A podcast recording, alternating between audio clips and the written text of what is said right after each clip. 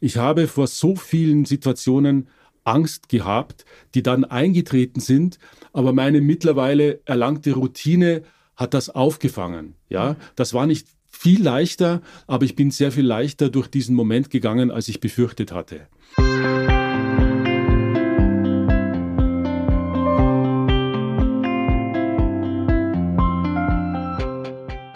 Herzlich willkommen zu einer neuen Folge von Leben, Lieben, Pflegen, der Desideria-Podcast zu Demenz und Familie. Mein Name ist Peggy Elfmann, ich bin Journalistin und Blogger auf Alzheimer und wir. Hallo und willkommen, ich bin Anja Kehlin, Familiencoach und Mitgründerin von Desideria Care. Wir begleiten Angehörige von Menschen mit Demenz. Das tun wir mit unterschiedlichen Angeboten, zum Beispiel Angehörigen-Schulung und Coachings. Wenn der Partner oder die Partnerin an einer Demenz erkrankt, ist das oftmals eine besondere Herausforderung.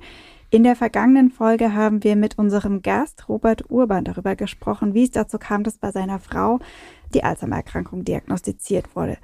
Ich freue mich sehr, dass wir heute wieder Robert zu Gast haben und mit ihm noch ein bisschen weiter sprechen, was sich in der Beziehung verändert hat, wie er und wie seine Frau damit umgehen. Schön, dass du wieder da bist, Robert. Ja, herzlich willkommen zum Podcast. Ich freue mich auch, dass ich wieder zu Gast sein darf. Genau. Doch bevor wir anfangen, möchten wir noch Dankeschön sagen. Ein großer Dank geht an die Edith Haberland Wagner Stiftung. Sie unterstützt uns finanziell bei der Produktion dieser Folge. Vielen Dank. Robert, du warst ja beim Demenz-Meet in München mhm. bei uns auf der Bühne zu Gast und du hast darüber gesprochen, wie sich die Bedeutung ja, der Zeit auch verändert hat oder auch ja, der Blick auf diese Momente. Mhm. Ja? Wie würdest du das beschreiben? Lass mich zunächst nochmal für die Menschen, die nicht auf diesem Meeting waren, kurz erzählen, wie es mir da äh, mhm. ergangen ist. Ich war mir nicht sicher, ob das so wie angekündigt ähm, leichte Stunden werden mit diesem schweren Thema. Und ich war mir auch nicht sicher, welche Menschen da kommen. Ich war sehr überrascht. Ähm, ich habe mich auch hinten an die Tür gestellt und wollte sehen, wer da alles kommt. Zunächst mal, ich war wirklich verblüfft, auch vom, und jetzt bestätige ich, kein Vorurteil vom Altersschnitt der Menschen. Es waren viele in meinem ähm, Beurteilungsvermögen junge Menschen da für diese Krankheit. Es war äh, eine offene Atmosphäre, das war großartig schon. Die Stimmung, bevor es losging, war sehr schön. Und was sich dann im weiteren Verlauf der Veranstaltung gezeigt hat, dass die Bereitschaft, sich auseinanderzusetzen, wahnsinnig groß war. Und ähm, ich habe viele neugierige Augen gesehen, auch lachende äh, Gesichter, äh, Fröhlichkeit, Leichtigkeit. Also das war sehr schön. Ich habe auch viele schöne Vorträge gesehen, äh, auch viel Interessantes gehört. Mit anderen Worten, es war so notwendig, sich zu reiben mit dem eigenen Lebensentwurf an anderen Lebensentwürfen, sich auszutauschen und zu erfahren, wie andere damit umgehen. Ich fand es großartig. Will aber auch dazu sagen, es war für mich dann ab einem bestimmten Zeitpunkt auch sehr anstrengend. Also das ist so, so geballt äh, einen ganzen Tag äh, sich mit diesem Thema zu beschäftigen, ist schwer, aber in der Nachbetrachtung diesen Tag dann auch zu verarbeiten, war für mich dann auch sehr hilfreich. Es war eine wirklich schöne Veranstaltung. Äh, auch danke dann äh, an euch natürlich für das Organisieren und für alle Beteiligten. Fand ich echt toll. Du hast ja über die Momente gesprochen und wie sich das verändert hat. Ja. Was hat sich denn verändert und welche Botschaft hast du mitgegeben oder wolltest du mitgeben?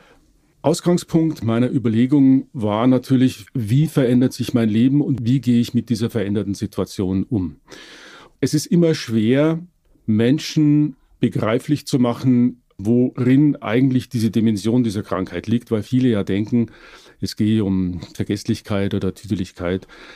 Sehr oft kommt natürlich der gut gemeinte Rat, und das ist, das nehme ich auch so hin, lebe für den Moment, ja, lebe so, als wäre es dein letzter Moment oder, oder richte dich auf diese schönen Momente. Dieser Ratschlag hat mich immer ein bisschen befremdet und ich habe versucht nachzudenken oder herauszufinden, warum das so ist und hatte zuerst die Vermutung, dass ich beleidigt bin über das Leben, zornig bin auf das Leben, dass ich mir jetzt unbedingt diese guten Momente raussuchen muss und einfach nicht sagen kann, ich lebe mein Leben so, wie ich es gerne leben möchte. Da ist ein bisschen was dran. Auf der anderen Seite ist dieser Ratschlag, lebe für den guten Moment natürlich auch der Rat, die Momente zu bewerten. Mhm. Ja. Und ich habe für mich festgestellt, mein größtes Problem in den ersten Jahren, wirklich Jahren, war, und da arbeite ich immer noch dran, die Diagnose bei meiner Frau ist jetzt vier Jahre her, ist das Akzeptieren dieser Krankheit, hinzunehmen, dass sich das Leben auf eine wirklich dramatische und ganz entscheidende Art und Weise verändert hat. Und ich habe festgestellt, ich muss auch für die schlechten Momente leben. Ich muss auch diese schlechten Momente akzeptieren, in denen ich hilflos und ratlos und verzweifelt bin, sonst komme ich mit meinem Leben nicht zurecht, weil eben auch diese verzweifelten Momente zu meinem Leben jetzt gehören. Die muss ich überwinden, sonst kann ich meiner Frau nicht helfen. Also das war mein, mein Ausgangspunkt.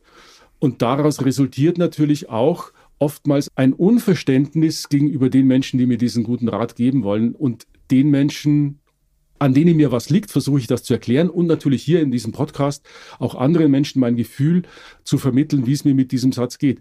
Der hat natürlich seine Berechtigung und er ist auch nicht verkehrt. Ich will nur sagen, damit wir mit dieser Krankheit leben können und einen Ausblick positiv und konstruktiv sein können, müssen wir auch die anderen Momente erleben mhm.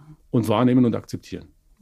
Ich höre das tatsächlich auch immer mal wieder in unseren Angehörigen-Seminaren. Also sagen wir mal so, wir versuchen natürlich schon auch äh, von unserer Haltung immer wieder zu sagen, ja, such die schönen Momente. Und ich höre aber eben auch diese anderen Stimmen so nach dem Motto, es tut mir auch mal ganz gut, wenn ich sagen darf, es ist nicht gut. Mhm. Oder ich suche nach den wahren Geschichten und nicht nur nach den geschönten Geschichten. Ich möchte auch mal hören, was machen denn andere in dieser Situation, wenn es einem wirklich ganz, ganz schlecht geht, aufgrund dessen, dass diese Krankheit jetzt in meinem Leben ist und Teil meines Lebens ist. Und insofern finde ich das gut, dass du das hier aussprichst. Du hast einen guten Aspekt noch gebracht, weil es sein kann, dass ich nicht wirklich verstanden werde. Wenn jemand zu mir sagt, such die guten Momente oder lebe für die guten Momente, ist meine Antwort nicht, die gibt es nicht. Die gibt es. Diese guten Momente gibt es natürlich, die gibt es überraschenderweise und die sind Gold wert, die brauchen wir auch, um Kraft zu schöpfen. Ich will nur sagen, es macht keinen Sinn, nur für diese Momente zu leben, weil wir wären nicht oft lebendig. Ja, das ist so. Das ist absolut richtig. Und, und auch, ich finde das, was du sagst, also auch den Mut zu haben, mal zu sagen, Demenz kann das Gegenteil von Glück sein. Ja, mhm. also, aber nicht glücklich bedeutet ja nicht immer unglücklich zu sein. Ja, mhm. aber es ist eine Herausforderung, das wissen alle, die mit dieser Krankheit zu tun haben. Und wir meistern diese einfach, wenn wir das alles, was da passiert, auch besser akzeptieren mhm. können und dazu stehen. Mhm. Was mich gerade frage, liegt es dann daran, also wenn es eben nur dieser Fokus auf die positiven Momente ist, dass die schlechten nicht wertgeschätzt werden, beziehungsweise das, was man, also das, was noch alles dazugehört, ist das auch ein Grund, dass du sagst, ich fühle mich da nicht gesehen oder das wird nicht gesehen, was es auch ist, weil irgendwie nur betont wird, was trotzdem noch gut ist, so nach dem Motto. Also es wäre jetzt übertrieben, wenn ich sage, ich wertschätze äh, schlechte Momente. Das stimmt nicht. Ich möchte sie nur nicht ausgrenzen, weil sie einfach dazugehören.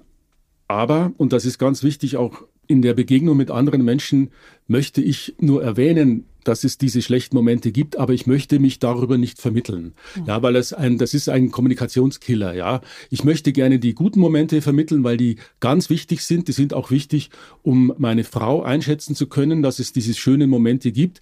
Aber ich möchte natürlich auch sagen, hey, das ist wirklich wahnsinnig schwer für mich. Wenn die Bereitschaft besteht, sich darüber auseinanderzusetzen, dann ja. Aber mir ist wirklich am meisten geholfen, wenn man diesen Teil ausklammert. Mhm. Dennoch will ich Menschen, die davon betroffen sind, auch sagen, die gibt es und wir müssen dazu stehen. Mhm. Ich würde da gerne noch einen weiteren Gedanken ergänzen. Ich glaube, es hat auch was damit zu tun, welche Bedeutung ich diesen nicht so guten Augenblicken gebe. Also bewerten, ja, wo gehört der jetzt rein, das ist das eine, aber dann auch zu sagen, welche Bedeutung hat es. Ich glaube, interessant für die schlechteren Momente ist zu gucken, welche Strategien kann ich entwickeln, um dann da auch wieder rauszukommen und vielleicht die Bedeutung nicht ganz so groß zu machen und den guten Momenten, auch wenn sie wenige sind, eben die größere Bedeutung zu geben. Und das mit der Bedeutung und Einordnung, da kann ich ein Beispiel nehmen, wie es in meiner Wahrnehmung ist. Es gibt schlechte Momente, die kehren immer wieder.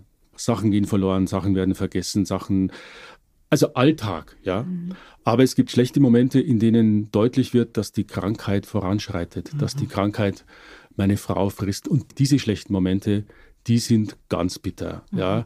Um auf deine Frage zu antworten, es gibt aus meiner Sicht zwei Strategien diese Alltagsprobleme, die wir, die wir haben, ja, also das ist äh, ganz lange so war, dass immer dann, äh, vor allem im Winter, wenn ich die Daunenjacke anhabe und wir das Haus verlassen wollen, meine Frau irgendetwas vermisst und es dauert immer ewig, bis wir es finden.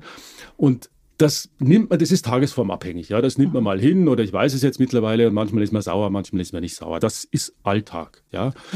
Das kann man oft auch mit Humor nehmen, nicht immer, aber das geht.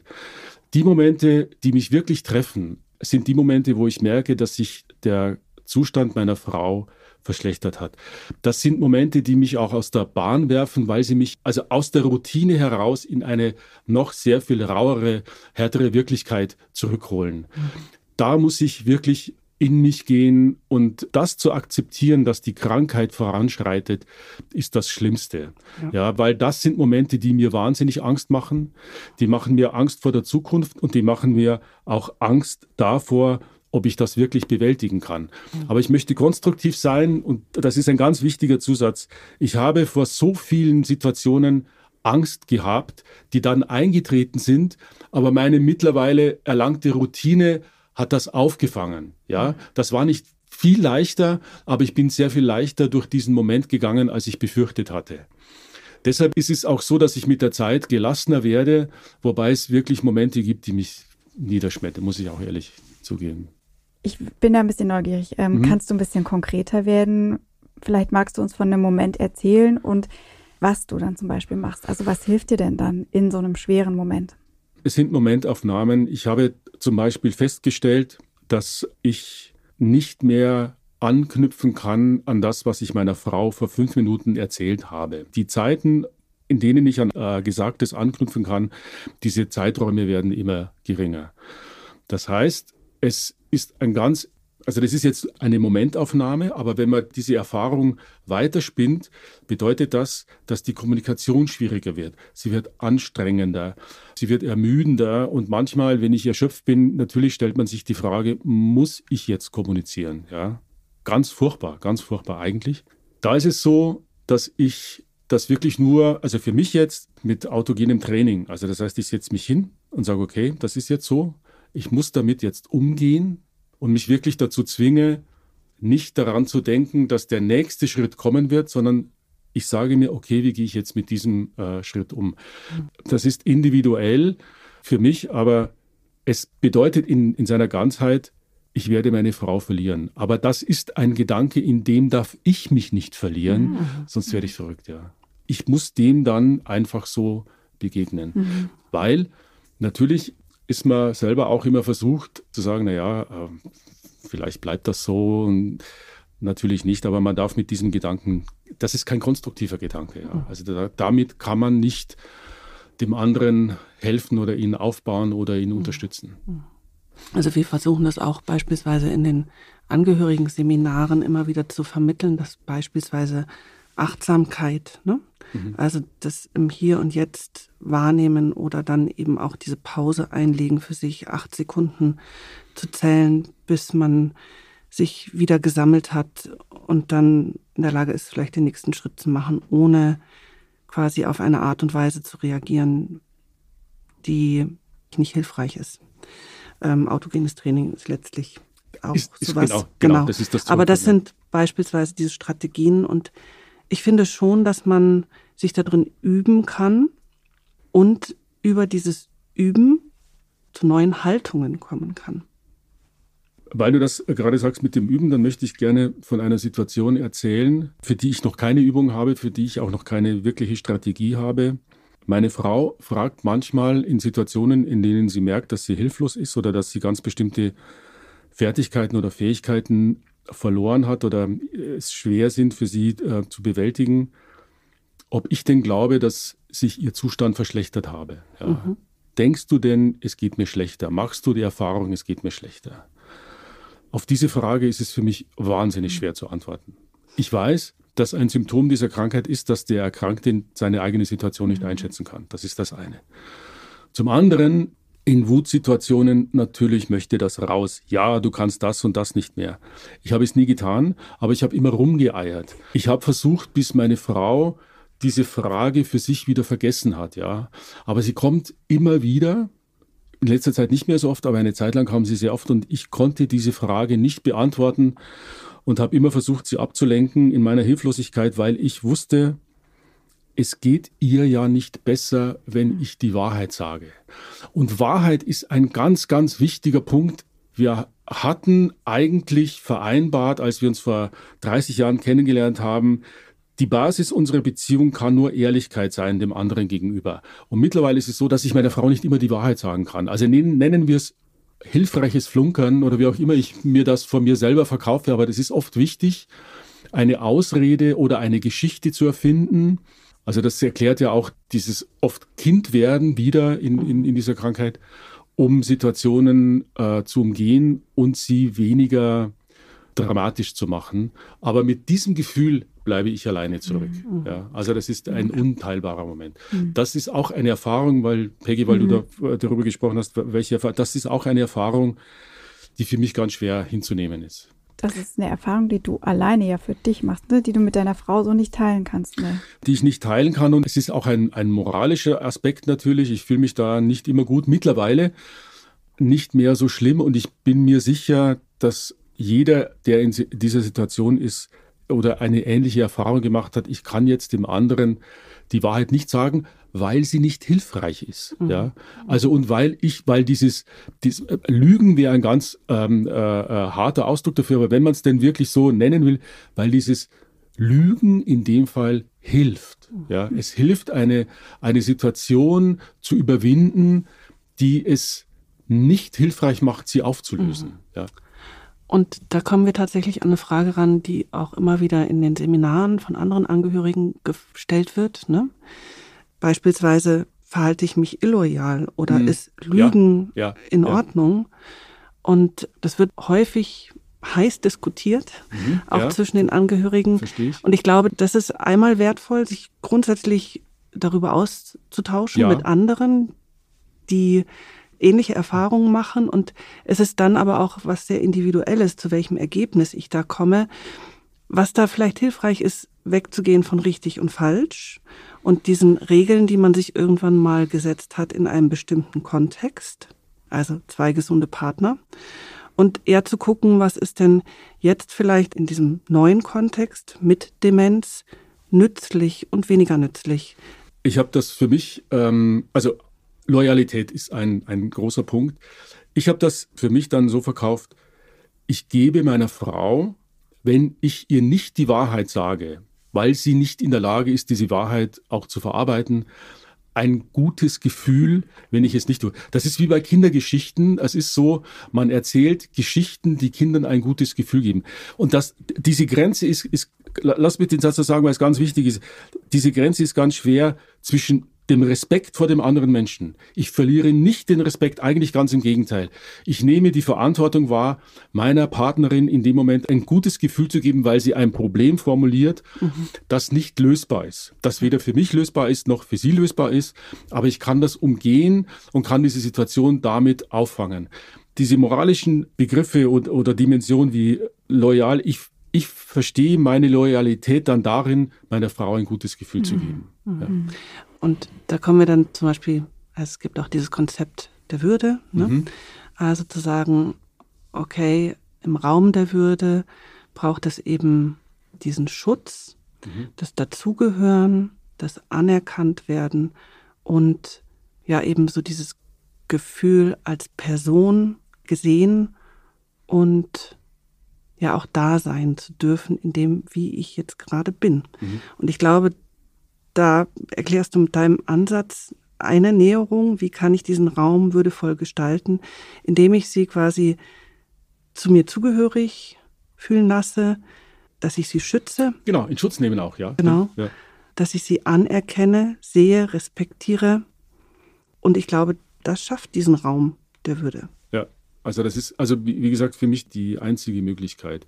Und es ist auch nicht so, dass ich wie du sagst, mit Würde herabwürdige oder, oder, oder eine Geschichte erzähle, die mir Ruhe verschafft, sondern ganz im Gegenteil, ich gehe da schon bewusst damit und jeder wird, wird das für sich selber auch empfinden, bewusst damit umzugehen. Aber ein bisschen ist es ja so, als ob du dich damit in so zwei Welten begibst. Ne? Äh, auf der einen Seite die, diese Fürsorge und dein Reflektieren und du unterstützt deine Frau, damit es ihr möglichst gut geht und du selber siehst ja auch die Herausforderung oder musst ja irgendwie selber damit umgehen. Also ist es so, dass du dich in zwei Welten fühlst? Man kann ganz bestimmte Fakten im Alltagsleben nicht immer aufrechterhalten, weil man natürlich auch die Sehnsucht hat nach einer, nach einer gewissen Leichtigkeit. Was mir wahnsinnig schwer fällt, ist, ich richte das Wort an einen Menschen, den ich genauso wie er vor mir steht, in anderer Erinnerung habe, als er jetzt ist. Das heißt, der Mensch, mit dem ich rede, ist nicht mehr der Mensch, mit dem ich mal gesprochen habe. Aber dennoch, meine Liebe bedeutet aber, ich möchte mich mitteilen, ich möchte mich offenbaren, ich möchte mich austauschen. Das geht nicht. Manchmal noch, ja. Aber es geht in diesen Grenzsituationen, wo deutlich wird, dass meine Frau ihr Leben nicht mehr einschätzen kann, indem sie mich fragt, glaubst du, mein, meine Situation? So, und in, in diesen Momenten bin ich natürlich, ich würde nicht sagen in zwei Welten, sondern da ist es so, dass wir beide in verschiedenen Welten sind. Ja, also da wird mir bewusst, ich bin in der Realität. Ich bin derjenige, der jetzt entscheiden kann, was passiert, währenddessen meine Frau in ihrer hilflosen Welt ist. Sie ist noch nicht weg, aber sie, es ist eine, ein, ich könnte jetzt eine Antwort geben. Ich könnte ihr jetzt helfen, aber nicht mit der Wahrheit. Das muss man akzeptieren und das ist nach langem Ringen für mich nicht mehr schlimm. Am Anfang habe ich darunter gelitten, aber es ist jetzt nicht mehr schlimm. Aber wie gesagt, ich kann nicht immer mit dem Gedanken leben, dass das nicht mehr der Mensch ist, äh, der einmal war oder die sie einmal war, weil sonst kann ich auch, das ist auch nicht konstruktiv. Also es ist schwierig, es ist schwierig. Ja. Also eigentlich ist es so, dass ich mich belüge in manchen Situationen. Ist eine Strategie. Also es ist letztendlich, ist es ein, deshalb ist es so wichtig, sich mit anderen Menschen auszutauschen. Weil jemand anderer geht damit anders um, als ich das jetzt tue. Ja. Ähm. Was mich jetzt noch so ein bisschen interessiert, du sagst ja, dass du vieles loslassen musst. Mhm. Ne? Und äh, wir haben auch schon mal ein, eine Folge zu dem Thema Abschiede, kleine und große Abschiede gemacht. Ich habe den Eindruck, gerade bei Partnern gibt es so viele Lebensentwürfe, mhm. die man verabschiedet, wenn die, wenn eine Demenz sich dazu gesellt. Also das heißt Wünsche, Lebensträume, Vorstellungen, was man noch alles machen möchte. Das scheint mir auch so ein ganz schwieriger Punkt zu sein. Wie gehst du mit dem Thema um? Das ist in der Tat wirklich schwierig, weil selbst bei Menschen, die in jungen Jahren, also in Anbetracht dieser Krankheit, die jungen Jahren, das heißt so Mitte 50, wo man natürlich, wenn man in einer festen Beziehung lebt, in der Tat schon daran denkt, wie wird es weitergehen äh, mit uns. Meine Strategie die, und ich hätte es nicht gedacht, die wirklich funktioniert hat, ist, ich habe alle unsere Lebenspläne und wir hatten ganz konkrete Lebenspläne. Wir wollten uns an der Nordsee zur Ruhe setzen, weil meine Frau sein Nordsee-Freak ist und mich da wirklich auch begeistert hat. Ich habe das komplett ausgeblendet. Also diesen Lebensentwurf gibt es nicht mehr. Da ist es mir gelungen, weil es etwas Abstraktes war. Also das ist so wie Planänderung, ja, also durch die Krankheit. Das geht nicht mehr und das habe ich verworfen. Das war für mich vergleichsweise überhaupt nicht tragisch. Mhm. Dieser Lebensentwurf, ich war auch nicht beleidigt. Das habe ich, wahrscheinlich liegt es an, auch an meinem Alter oder an meiner Lebenserfahrung. Das ist weg, das geht nicht, ist okay. Wie sieht es so mit anderen Dingen aus? Auf dem Demenzmeet haben wir ja auch von Hauke gehört, der von einer großen Reise erzählt hat, die er nochmal mit seinem Vater gemacht hat. Habt ihr so etwas? Hast du so etwas? Kannst du dir das vorstellen? Ich habe auch gerade an Hauke gedacht, weil ich mich äh, mit ihm äh, unterhalten habe über seine Reise mit seinem, mit seinem Vater. Und ich habe ihm erzählt, der große Traum meiner Frau war immer Australien. Ja, also sie wollte immer nach Australien. Wir sind doch relativ viel gereist, aber Australien nicht. Es lag zum Teil auch daran, dass wir uns die Zeit nicht nehmen konnten. Da braucht man einfach sechs Wochen, weil sonst geht das nicht. Und Ich habe sehr intensiv darüber nachgedacht und erzähle euch gerne, was ich, über was ich da gedacht habe. Ähm, zunächst mal ist es so, ähm, eine Reise zu organisieren mit jemandem, der an Demenz erkrankt ist, ist eine ganz andere Nummer, ja, ähm, weil man für zwei Menschen packen, für zwei Menschen organisieren. So. Es gibt Menschen, die können das super. Ich bin oft nicht in der Lage, für mich selber zu packen. Für mich ist das immer schwer gewesen. Und ähm, ja, also wir fahren jetzt immer noch mal kleinere Ausflüge oder, oder Reisen, aber das ist so. Dann vor Ort ist es auch so, was man oft vergisst. Meine Frau ist im Moment in einem Stadium, wo es ganz wichtig ist, dass ihre Umgebung vertraut ist, weil sie oftmals mhm. die Orientierung verliert. So, das ist gut so. Äh, wenn wir Reisen machen, dann machen wir auch immer Reisen, wo die Unterkünfte so sind, dass sie einigermaßen überschaubar sind und sicher sind, weil sie natürlich sich da auch verliert. Jetzt habe ich darüber nachgedacht, ob es wirklich Sinn macht, mhm. nach Australien zu fliegen mit meiner Frau und habe mich damit getröstet, dass das Wichtigste ist, dass sie das Gefühl hat, sie erlebt noch etwas mit mir. Sie hat ein gutes Gefühl, ja. Mhm. Das heißt, ich glaube, es ist wie, und es sei mir nachgesehen, aber der Vergleich liegt einfach wie mit Kindern. Meine Tochter ist jetzt 34. Wenn ich dir erzähle, dass ich unter wahnsinnigen Anstrengungen damals an den Gardasee gefahren bin oder, oder nach Italien und dass sie eine tolle Zeit hatte, kann sie sich nicht mehr daran erinnern, aber sie kann sich erinnern, ja, das war irgendwie schön. Und darauf hoffe ich auch, also mein Bestreben ist meiner Frau, eine gute Zeit zu geben. Und ähm, ich habe eine kleinere Reise geplant, also Griechenland oder ähm, ähm, Malta oder Madeira, weil es einfach einfacher ist, da zu sein. Für mich ist das nicht besonders reizvoll, gebe ich ganz ehrlich zu, weil ja, äh, äh also ich würde auch gerne nach Australien, aber es ist so machbar. Und Hauke hat mir gesagt, nein, fahr nach Australien. Also äh, weil er, also weil für die Reise für ihn einfach großartig war. Ich muss ehrlich sagen, ich werde es nicht tun. Ich habe immer gedacht, ich verkaufe mir das selber mit Argumenten wie, ich kann nicht so lange von der Arbeit wegbleiben. Das war ein Argument, das er sagt, lässt er nicht gelten. Fand ich großartig. Äh, er sagt, mach das. Ich tue es nicht. Ist ja auch die Frage, hat deine Frau überhaupt noch diesen großen Wunsch, jetzt nach Australien zu kommen, wie es vielleicht in der Vergangenheit so ein Sehnsuchtsort war? Vielleicht ist es gar nicht mehr so. Wenn wir darüber sprechen, kommt dieser Wunsch natürlich immer noch. Aber ich glaube, dass sie das mittlerweile romantisiert und dass sie das auch nach fünf Minuten wieder vergessen hat. Also wir haben eine größere Reise gemacht. Jetzt die letzte Reise war nach Thailand. Das war schon auch ein, ein großes äh, Unternehmen, also auch für mich. Und auch das hatte sie im Nachhinein vergessen. Also was noch vielleicht hängen bleibt, ist dieses Klima da und das gute Essen aber das kann überall sein. Ja, mhm. also das heißt, ich wehre mich nicht gegen diesen Aufwand oder sagen, das ist mir zu viel. Aber Australien ist eine Herausforderung, die möchte ich nicht machen. Und vielleicht für die Zuhörer, die nicht wissen, was Hauke sich da angetan hat. Er ist mit seinem Vater im Winter nach Norwegen, weil sein Vater da eine Hütte hat und er hat zwei Sachen hat er erzählt, die möchte ich gerne wiedergeben, weil sie so unglaublich sind.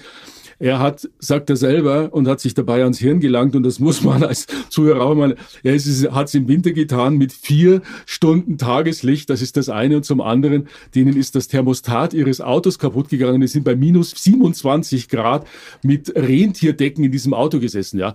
Also jeder, der mal einen Käfer hatte, weiß, wenn die Heizung ausfällt, ist es kalt, aber das ist ein Witz gegen minus 27 Grad mit Rentierfällen. Also nochmal, das war eine großartige Reise, so wie er es präsentiert hat, aber das möchte genau. ich gerne anders lösen. Und ich glaube, es geht aber genau um, um das, äh, hier individuell die Dinge zu durchdenken ja. und für sich auch anzuschauen, zu sagen, was traue ich mir zu, was ist machbar und wo sage ich einfach, nein, da steige ich aus an der Stelle. Und äh, wir haben auch schon von Heide in einem Podcast gehört, die von der Olivenernte erzählt hat mit ihrem Mann und das war in Italien und hat sie gemeint, das war absolut möglich und eine sehr schöne Erinnerung. Und ich glaube, es geht eben genau dann darum zu sagen, okay, muss es jetzt Australien sein oder darf es die Olivenernte sein oder irgendwas anderes. Aber eben, und das ist das, was mir, glaube ich, gefällt und was ich nochmal rausstellen möchte, eben dieses Zugewandte, was bringt es uns, was bringt es meiner Frau ja. und was bringt es mir. Mhm. Und diese drei Aspekte sich anzuschauen und sich gut zu überlegen, ist es das wert? Ja, weil in jede Reise mit einem Demenzerkrankten steckt natürlich auch ein Risiko. Es ist nicht nur ein energetischer ähm, Aufwand, es ist auch ein finanzieller Aufwand. Ja. ja, das muss man ganz ehrlich auch dazu sagen, also ohne den falschen Eindruck zu erwecken. Aber das sind mal, ist mal ein fünfstelliger äh, Betrag, der weg ist. Äh, Flüge hin und her, dann äh, sechs Wochen Aufenthalt in, in Australien. Also ähm, ja, Genau. Gehen wir nochmal zum Anfang. Ich habe so mal wahrgenommen in einer, in einer Aussage von dir, dass Zeit irgendwie nicht mehr so euer Freund ist. Ihr mhm. hattet früher viel Zeit oder Zeit schien eine unendliche Ressource. Und da hat sich irgendwas verändert. Ich bin von einer Kollegin, die eine vergleichbare Situation hat. Ihr Mann ist an äh, Demenz erkrankt, mal gefragt worden, was ich denn ähm, in meinem Leben am meisten verändert habe. Zunächst war ich versucht zu sagen, alles natürlich, klar. Aber die Frage war ja, was hat sich am meisten verändert? Und ich habe darüber nachgedacht und es war eigentlich so naheliegend und einfach, aber dann doch nicht auf den ersten Moment erkennbar ist die Zeit.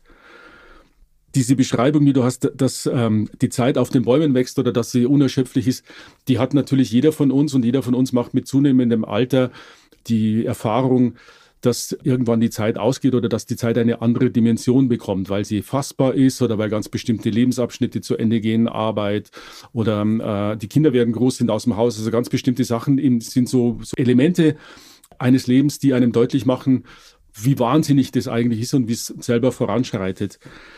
Die Zeit hat sich deshalb verändert, weil sie nicht mehr fassbar, nicht mehr greifbar ist, nicht mehr kalkulierbar ist. Mhm. Ich weiß, dass die Krankheit mir meine Frau nehmen wird. Ich weiß aber nicht, wann das passiert. Das ist das eine. Und das Schlimme an dieser Krankheit ist, dass man mit anschauen muss, wie ein Mensch vergeht. Und ich habe volles Verständnis dafür und mir geht es ja ganz genauso. Man möchte, dass das vorbeigeht. Ja, das heißt, man ist wirklich in diesem Dilemma, will ich diesen Menschen noch so lange haben, wie es geht, obwohl er nicht mehr dieser Mensch ist? Oder will ich dass es so weit vorbeigeht oder so schnell vorbeigeht, dass dieser Mensch nicht mehr merkt, dass ich es bin, aber dennoch natürlich gut aufgehoben ist. Ja, also dieses, dieses Ende, das ist ein Konflikt, in den ich immer mehr reingerate, bin ich ganz ehrlich. Vor allem in den schlechten Momenten. Und diese Zeit wird für mich immer schwerer erträglich. Also das heißt, wie du es gesagt hast, die Zeit wird zu einem Gegner. Sie wird launisch, sie wird unerbittlich, das ist ganz, ganz schwer zu ertragen. Also die Zeitdimension in dieser Geschichte verändert alles. Verändert alles. Ich glaube, das ist in Beziehungen so. Ich habe mit jemandem gesprochen, bei der die Mutter dement ist. Da ist es der Rollenwechsel. Ja, also, ähm, aber in Beziehungen ist es definitiv die Zeit.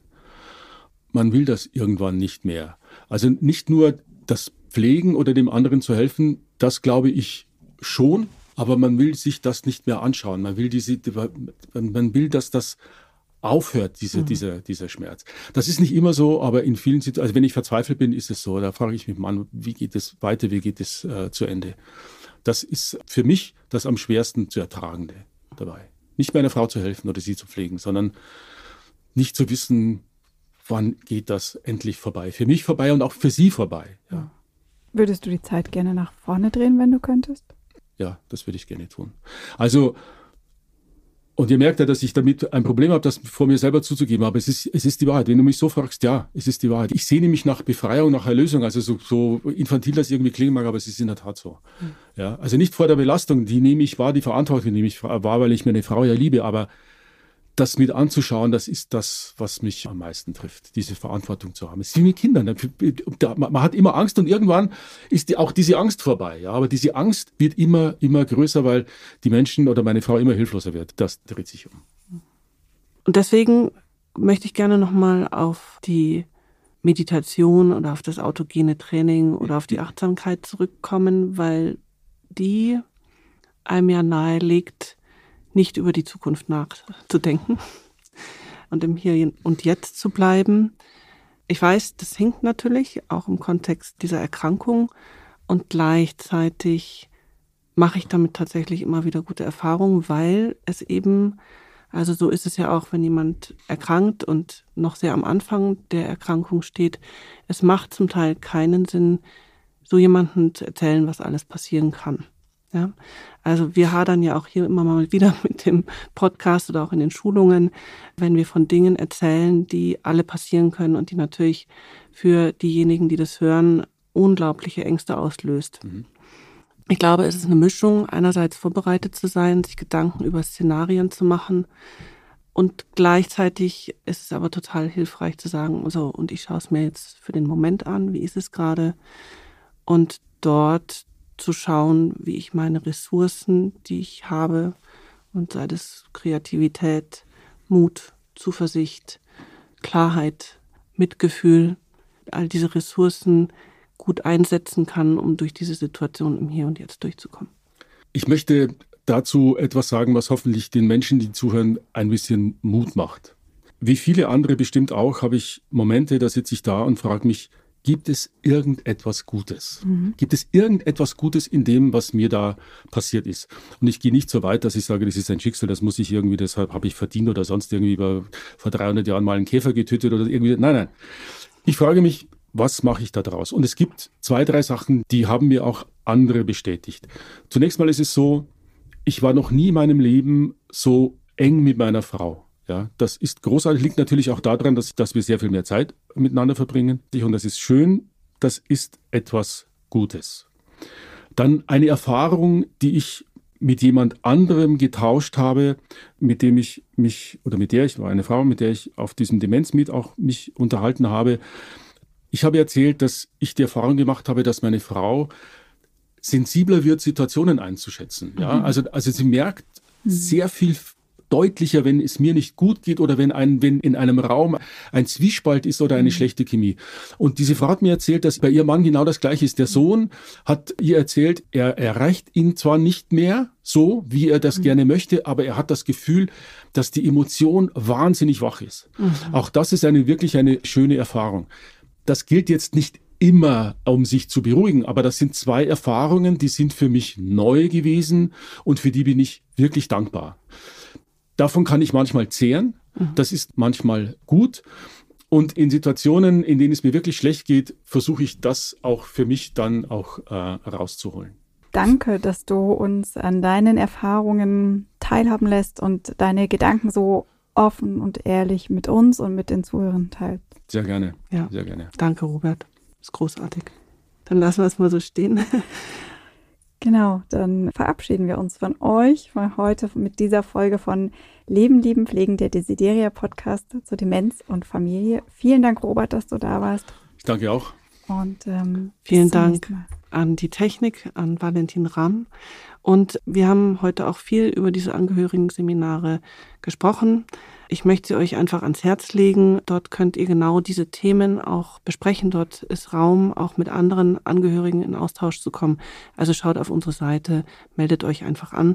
Es ist kostenlos und wir kriegen immer wieder das Feedback sehr wertvoll. Schaut auf der Seite www.desideriacare.de vorbei. Bis zum nächsten Mal. Tschüss. Tschüss. Ciao.